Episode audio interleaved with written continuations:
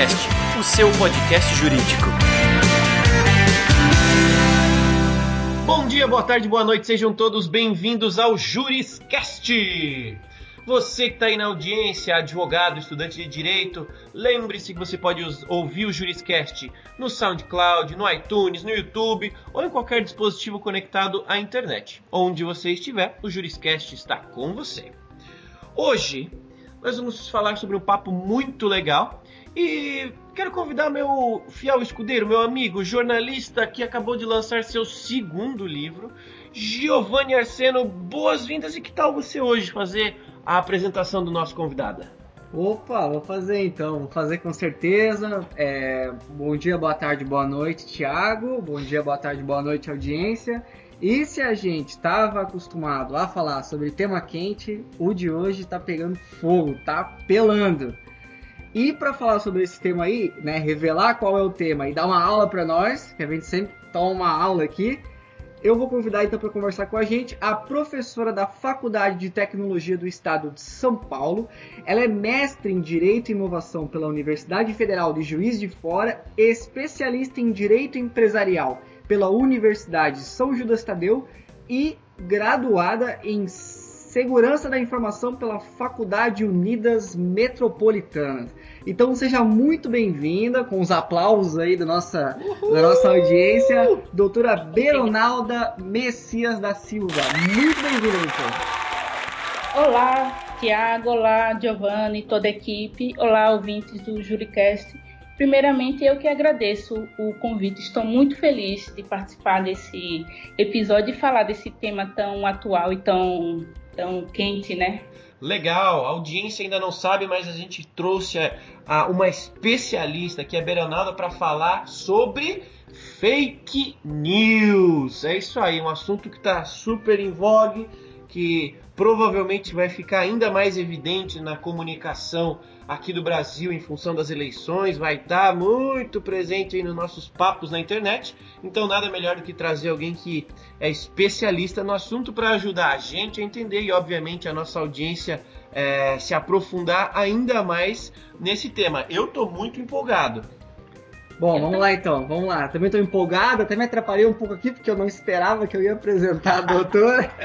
eu, eu sempre eu, eu, eu, só come... também sou formada em direito. Acabei não vendo que não tinha essa informação. Olha só, mais ainda, esse currículo já está é, gigante e mega inteligente. Eu fiquei aqui até é, é meio acuado aqui diante de tanta formação, viu? Não, e... é muito legal. O conhecimento é infindável. E o legal é, é, assim, né, Thiago? Que é um tema fake news e é alguém formado em direito que tá falando. A gente vai descobrir ao longo do Juriscast por quê, né? Exatamente. Mas vamos começar pelo começo, né? Vamos lá pela primeira pergunta, aquela pergunta que parece boba, mas não é, né? A pergunta simples, aquela, aquela pergunta que vai abrir as portas aqui da nossa, da nossa conversa, que é o que é fake news, afinal de contas, né? É, é um tema que um tema que a gente está ouvindo muito na televisão, um termo que a gente está ouvindo, principalmente vendo muito na internet. Mas afinal de contas, o que é uma fake news, né? Por que, que o termo não é traduzido?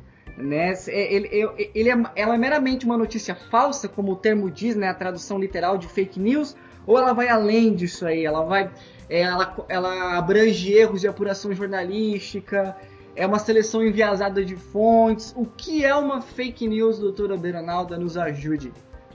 Ok, essa primeira pergunta ela é excelente, pois é mesmo necessário separar o joio do trigo. Como você mesmo falou, a, a pergunta ela parece boba, mas no fundo ela não é. Não podemos definir fake news meramente como notícias falsas. O conceito vai muito além dessa simples tradução. O site sensacionalista, acho que muitos conhecem, é um, um bom exemplo para explicar isso. Para quem não conhece, o Sensacionalista é um portal humorístico que publica de maneira jornalística e jocosa falsas notícias. Uhum. O lema do veículo é um jornal isento de verdade. No canal, eles próprios descrevem lá no site que, uma série, que eles são uma série, eles fazem uma série de notícias fictícias baseadas ou não na realidade. E o objetivo desse veículo é nada mais, nada menos que divertir o seu público, Tanto que o site faz a ressalva: o sensacionalista não se dedica a espalhar boatos e nem notícias falsas na internet. Se olharmos no sentido amplo, as notícias publicadas pelo portal Sensacionalistas, elas sim são falsas notícias, mas o que está sendo questionado e combatido é um tipo de notícia mais conceitualmente restrita. O Estado, a academia, a sociedade, de modo geral, elas estão preocupados com aquelas notícias difundidas com o fim de manipular a opinião pública, cujo objetivo é a desinformação. Por isso, para compreender o fenômeno do fake news, é necessário também entender o conceito de pós-verdade. O que é essa pós-verdade assim amplamente falada e, e, é um vocabulário da, da moda? Uhum. É, e na era da pós-verdade, qual vivemos, as crenças pessoais e o apelo emotivo, ela ganha força aos fatos e à lógica, provocando uma confusão, uma desordem na opinião pública. Isto é, o sujeito, ele não sabe realmente o que aconteceu. Ele também não quer saber. E, e ele procura escutar aquilo, ver, escutar toda a versão que está em consonância com suas ideologias. Ou seja, uhum. ele procurar aquilo que ele acha que é a verdade, a coisa certa. Portanto, essa formação da opinião pública, hoje, nessa era da pós-verdades, os fatos objetivos ele tem uma influência menor do que os fatos que esses fatos, esses vídeos, imagens ou memes, né, os queridos memes, que eles causam um, eles provocam, eles mexem com as nossas emoções. E por isso que é por isso que acontece o é, não fake news e com essa era da, da pós-verdade são utilizadas técnicas para suavizar emotivamente as mensagens com o propósito de causar uma espécie de confusão, curto-circuito no senso crítico e analítico das pessoas. E é por isso que acontece tanta atitude de compartilhamento imediato, impossível das notícias, aclamado por ódio, por indignação, por esses, essas emoções. E também a notícia, sem questionamento, aceitando aquele texto ou aquela imagem como verdade. E eu só gostaria de destacar que essas falsas notícias e essa técnica de apelo emocional, ela não é algo novo, ela sempre esteve presente na história. Porém, com, com o advento dessas novas tecnologias e também desses novos canais de comunicação, Telegram, Facebook, Twitter, essa, esse fenômeno ele ganhou uma nova nuance. E nesse mundo politicamente conturbado em que vivemos, o fake news tem claramente sido utilizado para manipulação da opinião pública. Eu acho que isso é muito patente, não sei se vocês concordam, é muito presente, né? Ah, com sim. certeza, com certeza. É, é sim, e o exemplo mais emblemático que a gente tem é da última eleição e controvérsia né, dos Estados Unidos. O fake news foi amplamente é, utilizado por Trump e ele sempre utilizou em seus negócios, na vida privada e nos negócios. Mas ele conseguiu também de com um sucesso enorme utilizar na campanha para a presidência. Então, já tem estudos que apontaram a influência decisiva que as notícias falsas tiveram no resultado da campanha eleitoral. E como vocês sabem, né, o Brasil copia várias tendências do mundo afora e está também copiando essa fake news. Por isso foi muito importante começar essa conversa entendendo bem o que não é fake news porque a gente tem que entender o que deve ser combatido. Porque para que o Estado ele não cometa excessos e acaba punindo tudo que é notícia que não tem esse objetivo de manipular a opinião pública, né? Porque e definir qual tipo de notícia é realmente aquela prejudicial. Então era isso, Cris, esse conceito sobre a primeira pergunta. Legal. Quando eu começo a falar, vocês veem que eu acelero, né? ah, achei, achei bem. Achei bem didático, doutora. Muito bom. E muito esse bom. é o momento, né? A gente, querendo ou não, é, a gente está aqui justamente para tirar o maior número possível de dúvidas da nossa audiência sobre o que é e como proceder uh, nesses casos, né? Então, nada melhor do que a gente ter uma, uma introdução bastante clara.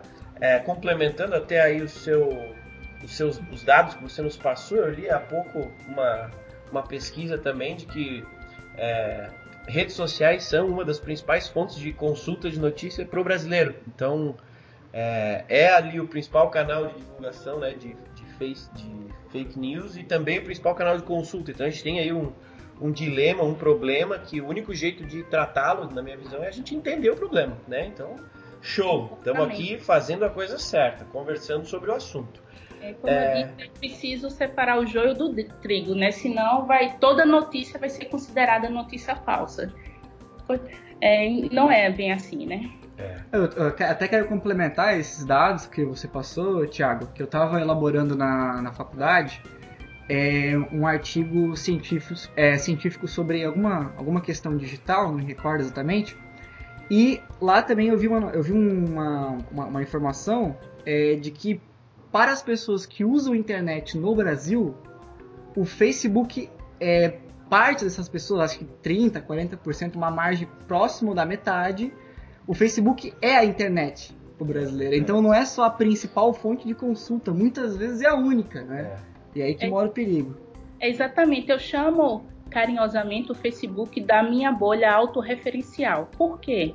Porque eu tenho 2 mil amigos e não tem como ver atualização. Então, quem é que escolhe o que eu vou ver, o que não vou ver? É o Facebook. Sim. E o Facebook, ele, através do seu algoritmo, ele estipula o, por afinidade, pelo assunto, ou seja, eu tenho uma impressão falsa da realidade de que todo mundo está falando sobre aquele tema que, que me agrada, que eu tenho afinidade. Então, a gente, o fake news também é, é tem uma contribuição do algoritmo das redes sociais que vai faz a gente ter essa ilusão sobre a realidade, né?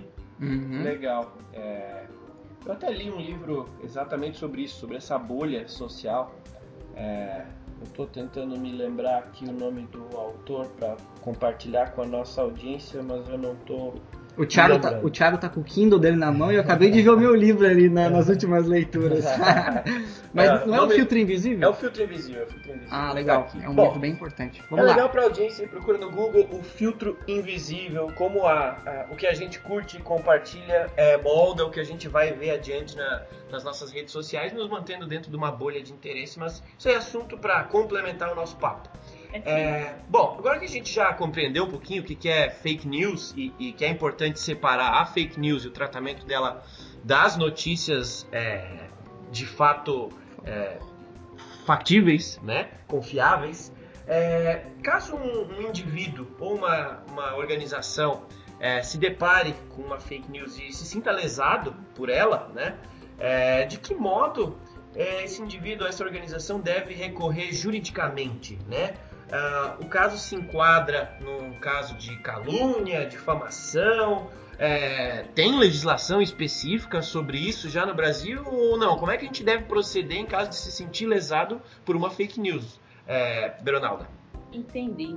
Em termos legais, o problema da fake news tem gerado agressão a direitos individuais, principalmente no tocante à imagem, à honra e à intimidade bem como aos direitos institucionais e, de maneira coletiva, à estabilidade do processo democrático. E se tratando da fake news, existem vários projetos de lei tramitando no Congresso Nacional.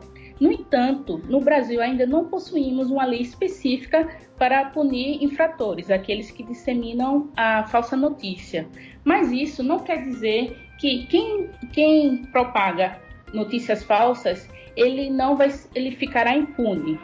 Dependendo do caso, o ato de produzir ou compartilhar notícias falsas pode se enquadrar no chamado crimes contra a honra. E que crimes são esses? Eles estão descritos no Código Penal brasileiro. O primeiro crime é a calúnia. O que é a calúnia? Ela ocorre quando alguém imputa falsamente a uma outra pessoa um ato definido na lei como crime. Um outro crime descrito no Código Penal brasileiro é a difamação. O que significa difamar? Significa atribuir a alguém fato ofensivo à sua reputação. E por fim, a injúria também pode ser caracterizada em algum quando você propaga fake news. A injúria ela procura defender contra ofensas à dignidade ou decoro de uma pessoa. É, no campo eleitoral, se a notícia falsa ocorrer em, em, época de eleição, como estamos vivendo, com o objetivo de desqualificar um candidato ou partido ou coligação, aplica-se uma lei específica, quer dizer, essa lei ela veio é, modificar outra lei. É a Lei 12.891 de 2013.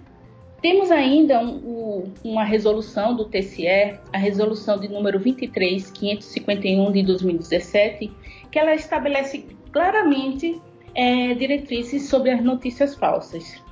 Então, respondendo a sua pergunta, no caso do fake news, se por acaso uma pessoa for lesada por calúnia, difamação, no caso de pessoas físicas jurídicas, injúria somente no caso de pessoas físicas, se o fato gerar um dano até 40 salários mínimos, essa pessoa pode procurar um juizado especial. E se uhum. no juizado especial essa, esse dano se achar alçar até 20 salários mínimos, nem precisa de um advogado ou de uma advogada. E se ultrapassar esse valor dentro do juizado especial, eles, pode, eles podem procurar um advogado. Fora desse valor, além desse valor de 40 salários mínimos, temos a justiça comum. Então, para a justiça comum, é necessário constituir um advogado para entrar com ação de indenização em razão dos danos morais e materiais. Eu só queria destacar um pouco no final que essa proteção à imagem, à honra, apesar da gente não ter uma lei específica de para a proteção da fake news, ela persiste após a morte. A gente teve um caso recente, não foi, no Rio de Janeiro, com a execução da vereadora Marielle Franco, do pessoal do Rio de Janeiro. Sim. É, após essa brutal morte, surgiram incontestáveis fake news Existem estudos que, que diz que foram mais de 2 mil fake news espalhados sobre com relação à vereadora. E o partido e a família, apesar dela já, já não estar aqui entre nós, eles já estão tomando as providências com relação ao ocorrido. Ou seja, resumindo, não existe uma lei, mas a lei que existe hoje, ela não deixa impune quem comete, quem propaga alguma falsa notícia. Então é isso, eu não sei se respondeu. Respondeu, respondeu, e só para deixar claro também para nossa audiência, caso tenha alguém aí que não seja do ramo, é, você até começou a falar sobre isso, mas só para deixar claro então, é, quando alguém produz algum conteúdo, né, fake news, que de certa forma seja é, ofensivo ou não é, realista, essa pessoa, só o autor pode vir a ser punido por essa por esse conteúdo ou quem divulga também e quais seriam as diferenças entre as punições ou não tem diferença? Ambos são igualmente é, é, culpados, digamos assim, é, por seu, pelo ato de replicar a informação. É, essa também é uma outra ótima pergunta, porque a gente pode imaginar, eu não fiz a notícia, logo eu não serei punido, mas não é bem assim. A partir do momento que a pessoa produz ou compartilha uma notícia falsa, ela pode ser responsabilizada pelo conteúdo espalhado. Portanto, os efeitos civis podem abranger não apenas aquela pessoa que elaborou a, elaborou a notícia falsa, mas alcança também aqueles que, de forma imprudente, compartilharam informações inverídicas. O que seria essa forma imprudente?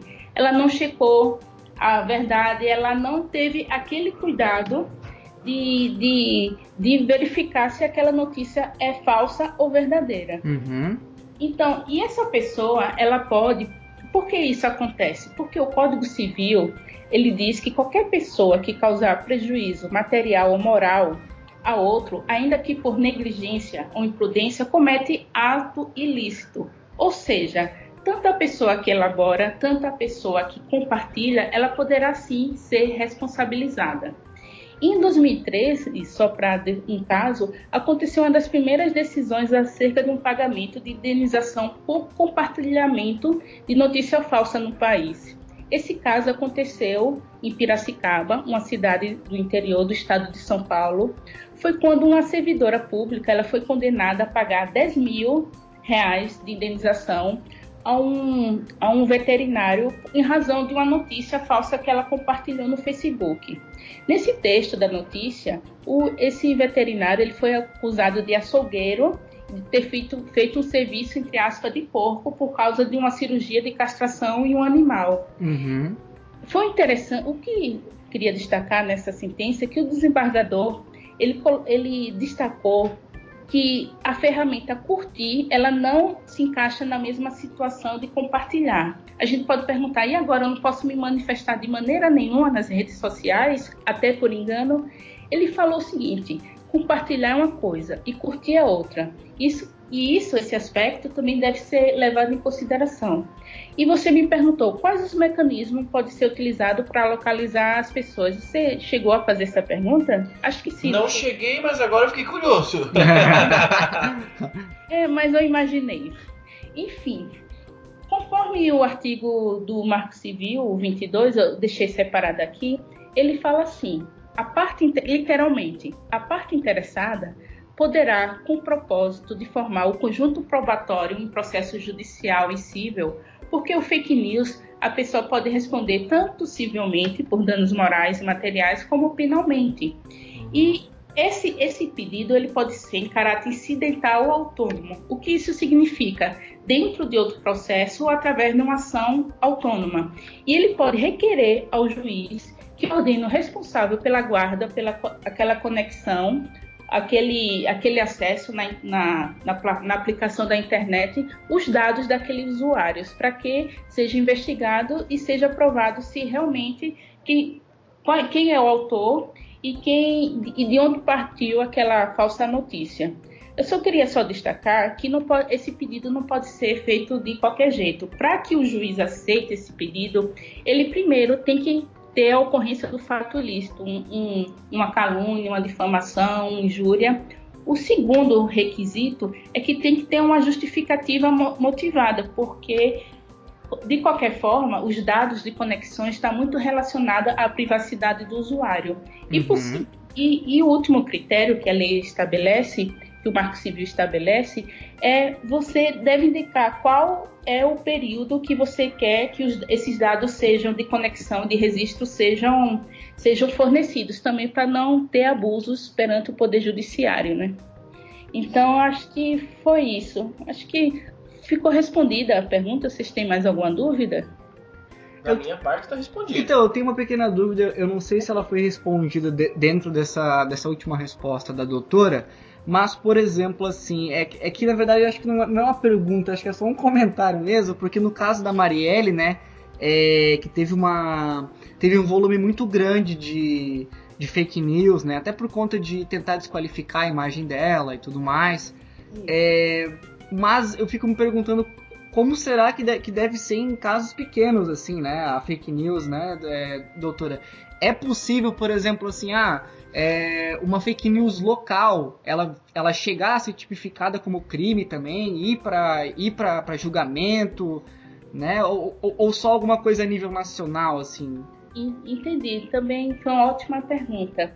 Sim, sempre que o que a lei fala, o Código Civil, sempre que houver um dano, que alguém gerar um dano a alguém, esse dano tem que ser indenizado se aquela imagem, mesmo em nível local, por exemplo, eu moro num condomínio que tem 4 mil pessoas, é relativamente muita gente, mas diante do Brasil é pouco, é insignificante. Mas para mim, que mora, moro nesse condomínio, que passo todos os dias com, diante dos vizinhos, pode ser que algo realmente abale a minha, a minha reputação. Então, alguma estima que eu tenho com relação em mim. Então, nesses casos comprovados, também pode ser, por mais pequeno que seja, se caracterizado a difamação, a injúria ou a calúnia, também pode, a pessoa poderá entrar no poder judiciário.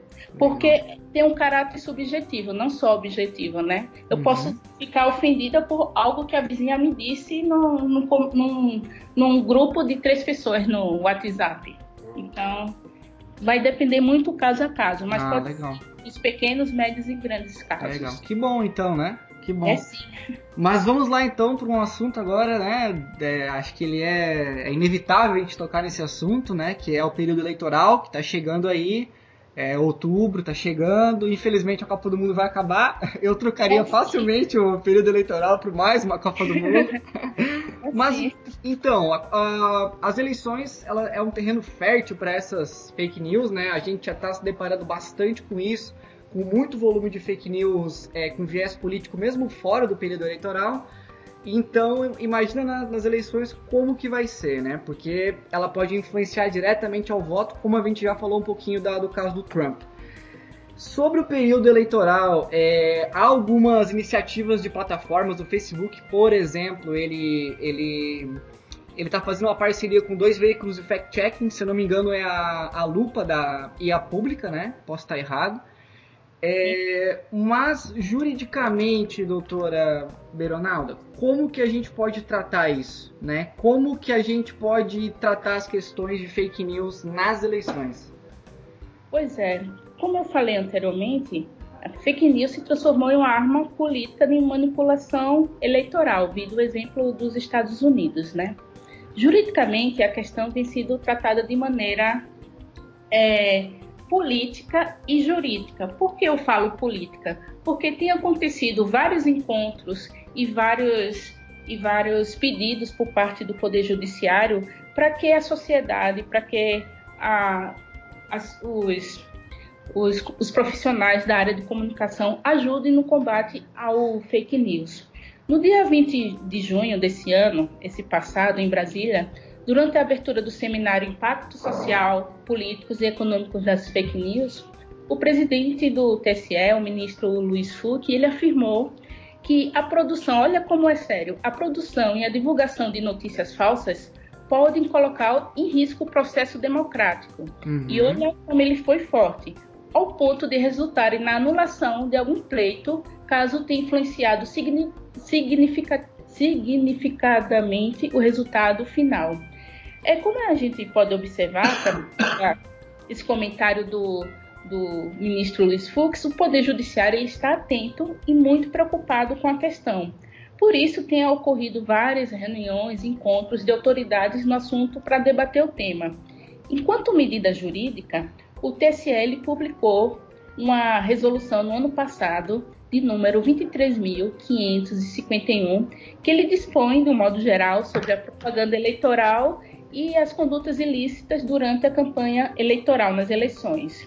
Entre vários dispositivos, ele prevê no artigo 84 que, literalmente, ele fala: constitui crime punível com detenção de dois meses a um ano ou pagamento de 120 a 150 dias multas quem divulgar na propaganda fatos que sabem inverídicos em relação a partidos políticos ou candidatos capazes de exercer influência sobre eleitorado, ou seja, explicitamente eles estão falando e tratando do fake news. Mas como eu disse, é uma resolução, ainda não é lei.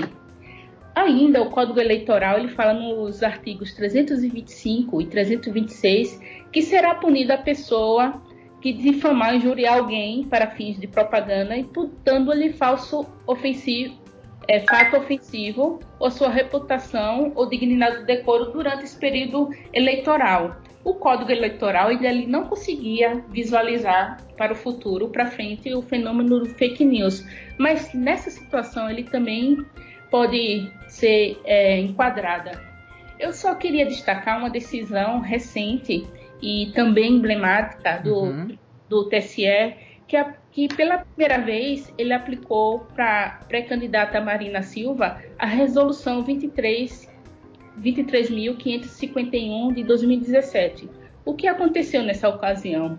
É, uma página de um anônimo do Facebook, intitulada Partido Anti-PT, divulgou é, fatos inverídicos sobre a pré-candidata, associando atos de corrupção da, da pré-candidata com relação à delação premiada e à Operação Lava Jato. Só que não foi, esses fatos não foram provados foram de maneira irresponsável colocadas. Em sua decisão, o ministro Sérgio Vans ele deferiu o pedido de, de liminar e determinou que o Facebook removesse esse, essa falsa notícia no prazo de, cinco, de 48 horas. Portanto, o, como medida tem sido tem ocorrido medidas políticas e jurídicas uhum. E sim, como você mesmo falou, parece que por mais resistente e cuidadoso dos veículos, esse cuidado do, das plataformas em combater o fake news, eles estão aí e eu vislumbro que vai ser uma ferrenha batalha contra as notícias falsas nessa e nas futuras eleições. Vai ser vai ser uma grande briga até a gente conseguir ter uma legislação específica e essa legislação ser efetiva, né? Sim, teve até uma pesquisa do INCT, que é o Instituto uh, da Democracia e da Democratização da Comunicação, que, que demonstra nessa pesquisa que a maioria dos brasileiros, dos eleitores brasileiros, não percebem que recebem notícias falsas, né? Eles acabam não, não diferenciando uma notícia factível de uma notícia falsa. É, eu queria pedir para que você, Beronaldo, pudesse é, citar para os nossos ouvintes aí é, três dicas rápidas, ou se não rápidas, mas pelo menos é, fáceis, para que eles consigam detectar é, o que é uma fake news, né? E o que fazer em seguida, depois que perceber que essa notícia não é verdadeira. Entendi. Um dos temas trabalhado na minha dissertação de mestrado foi acerca da necessidade de alfabetização visual para não cair nessas artimanhas da era visual. E o que seria essa alfabetização visual? É o conhecimento emocional dos métodos interpretativos da narrativa, expressão visual, a semiótica, a imagem, para entender como a imagem pode impactar nas nossas emoções. Mas enquanto essa alfabetização visual não vem, eu posso passar pelo menos três dicas para detectar uma notícia falsa. A primeira é ler além do título. É muito comum as pessoas ver aquele título, geralmente sensacionalista, chocante ou muito alarmante, e compartilhar sem ver o conteúdo. Muitas vezes acontece que o, o título não tem nada a ver com o conteúdo e as pessoas acabam publicando uma notícia que não quer, uma notícia falsa, por causa de não ir além da leitura. A segunda dica é conferir a data de publicação. Por que isso? Uhum. Uma, algo que foi verdade no passado pode ser que mudou no momento presente, pode ser que não seja verdade hoje. Então, conferir a data de publicação é também uma outra dica que eu posso dar para não cair nessas artimanhas da, das notícias falsas.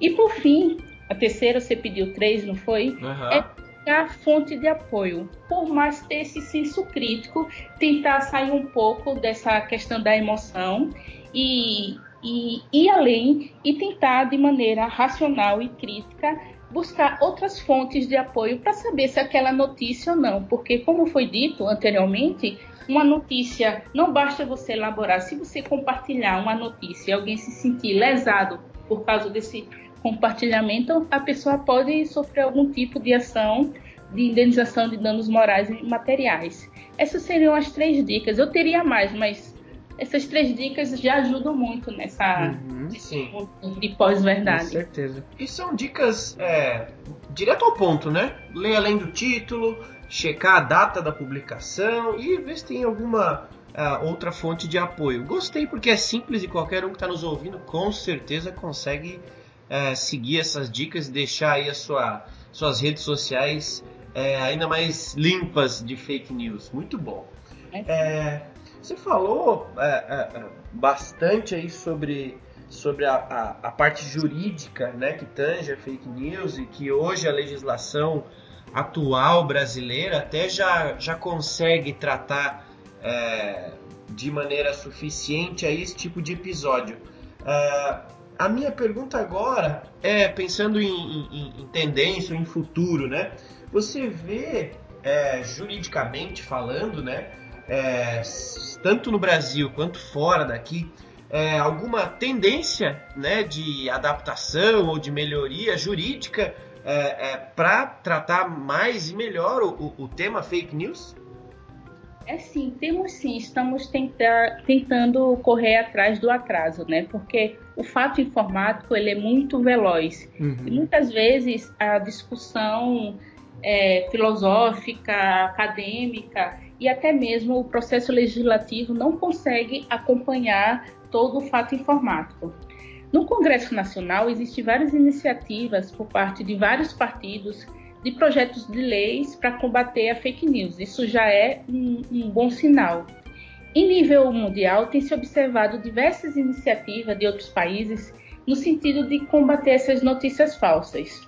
A União Europeia, por exemplo, ela já, ela já sinalizou a vontade de regulamentar e combater o problema. Porém, eles também, assim como o Brasil e vários outros países, ainda estão no campo do amadurecimento para de, definir o que é o que não é uma notícia falsa e também para entender como punir, porque o Estado pode acontecer excesso, o Estado pode acabar é, indo de encontro à, à liberdade de expressão.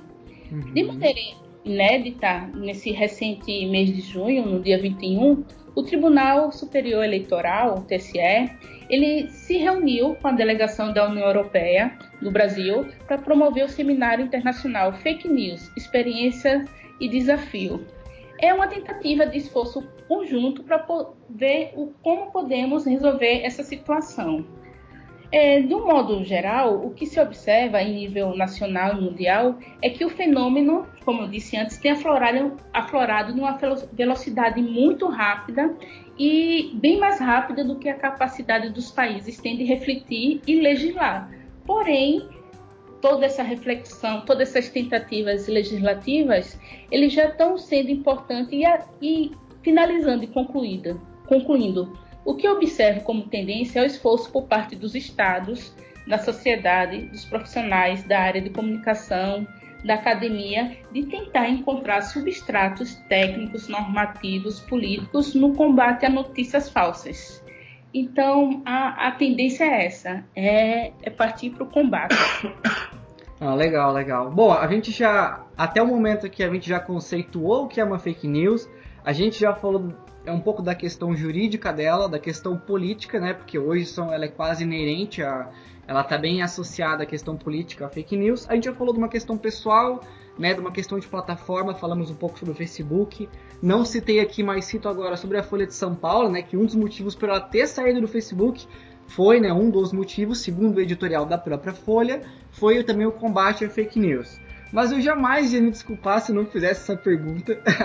Porque eu quero, eu quero admitir que eu já caí em fake, em fake news, mas eu queria saber, já que a fake news tem um caráter tão difícil, às vezes, de, né, de, de, de, identificar, se a doutora já caiu numa fake news, doutora. Se a doutora pode contar pra gente, se a doutora lembra de alguma notícia, de alguma matéria que a doutora viu, acreditou que fosse verdade, depois já, já notou que não, que não, que não era, já foi desmentida como muitos, eu também já caí no fake news. E eu posso contar o que foi que aconteceu.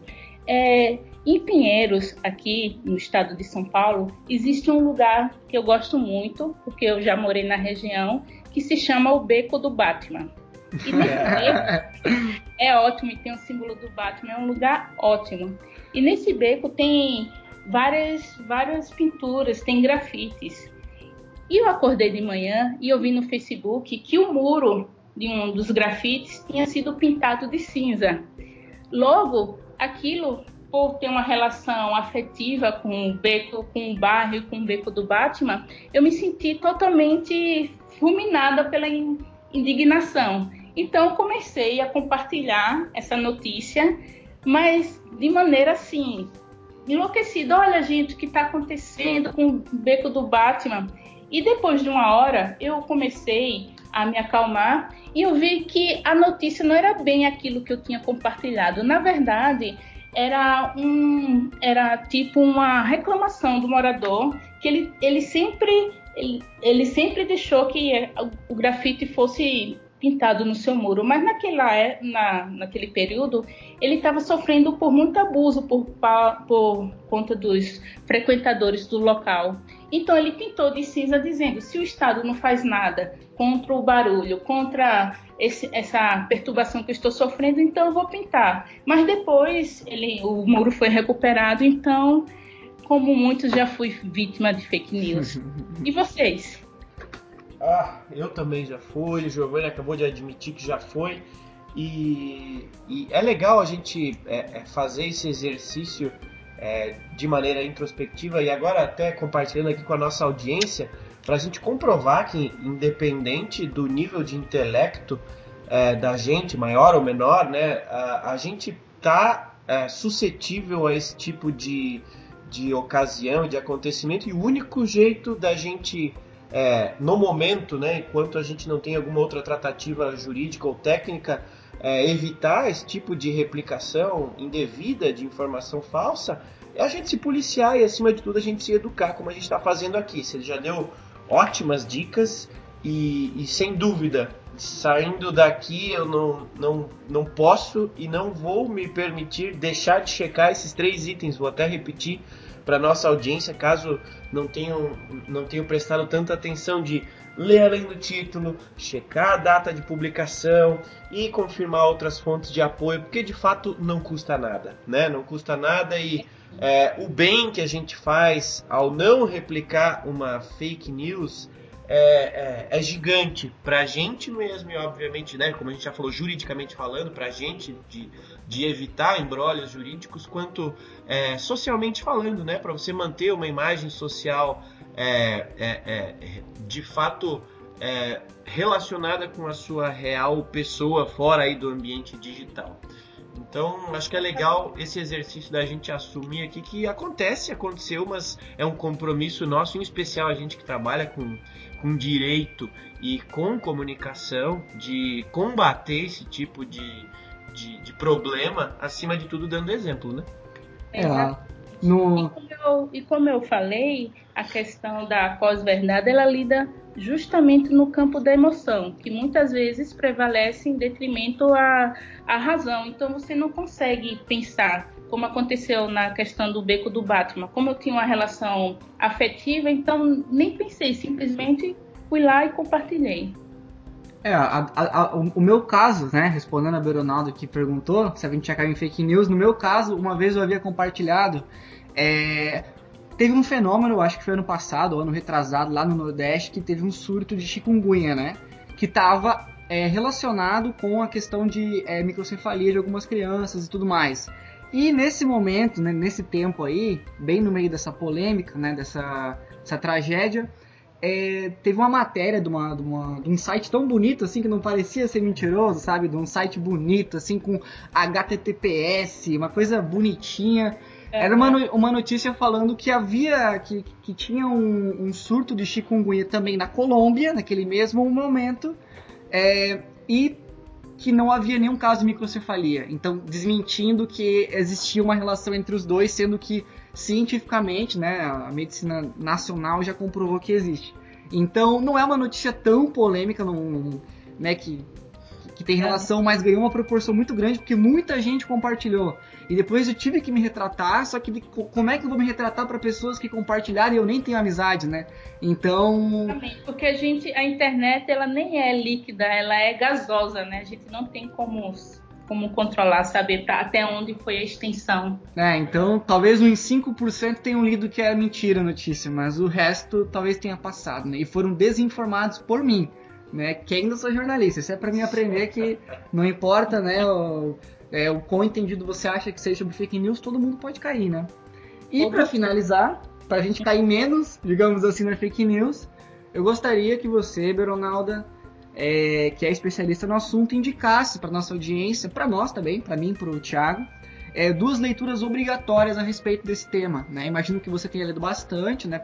até porque a, a sua formação e seu trabalho né? foi, foi em relação a isso, seu trabalho científico de pesquisa foi relacionado a isso. Então, por gentileza, para nossa audiência, duas leituras obrigatórias sobre fake news.